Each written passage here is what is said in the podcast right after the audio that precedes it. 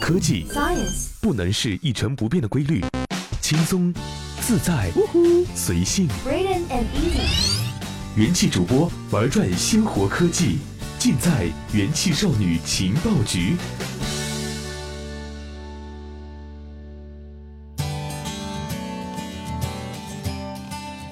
嗨，各位好，这里是用智商捍卫节操，用情商坚守美貌的元气少女情报局，我是一木。我们中国有一句俗话叫做“过了腊八就是年”，眼看呢马上就要过年了，可是这个年终奖啊，是吧？还有像什么升职加薪啊，是吧？啊，我相信一直支持我们这个节目的局长大人，肯定是不会忘记我们这种劳动人民的汗水的。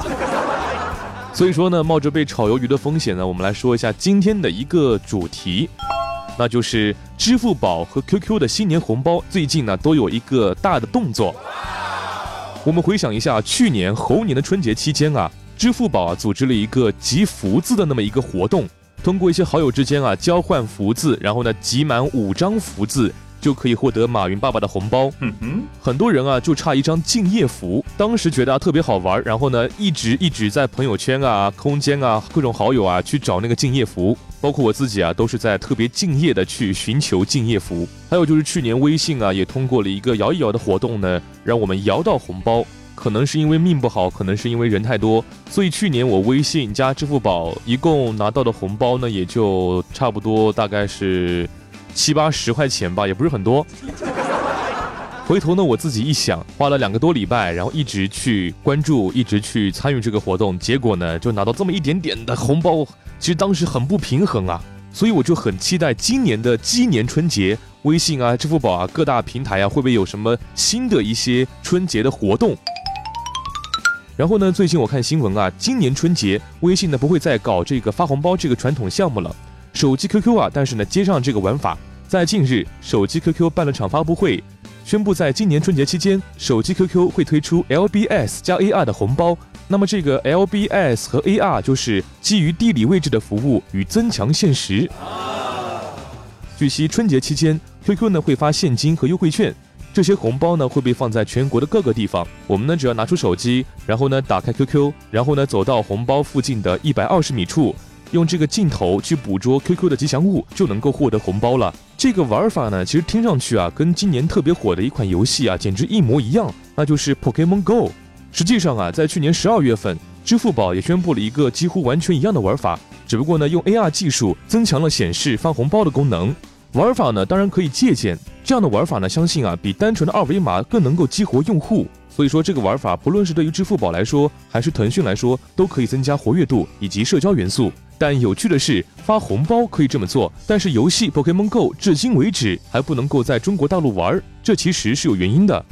负责手机游戏审批的国家新闻出版广电总局针对 Pokemon Go 游戏发表了官方说法。他们说已经注意到这个游戏的流行，并且会保持高度关注，但是认为呢，这个增强现实技术加上基于位置的服务这个模式呢，有较大的风险，所以呢，就出于对国家安全与人民生命财产安全的高度负责态度，所以呢，到现在为止还在评估了。因此，就暂时不会受理类似的游戏审批，并且建议国内的游戏企业呢慎重考虑。所以，综上所述的结论是，是因为涉嫌危害国家和人民的安全。但实际上啊，Pokemon Go 和抢红包的玩法呢没有什么区别。所以呢，按照这个逻辑来说，抢红包就是因为不危险，所以就可以运营了。这个逻辑啊，仅仅是一个笑话。至于为什么有这个逻辑呢？反正你们懂的。其实呢，是应该跟我们国家的一些领土啊、地图的一些准入规则有关。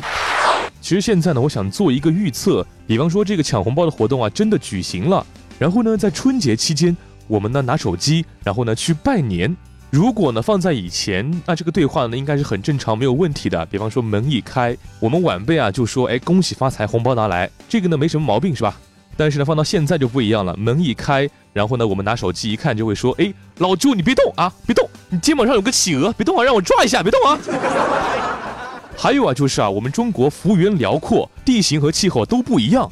我们假设一下，吃完年夜饭以后呢，我们就开始娱乐了嘛，有有喝酒、看春晚，什么什么都有，是吧？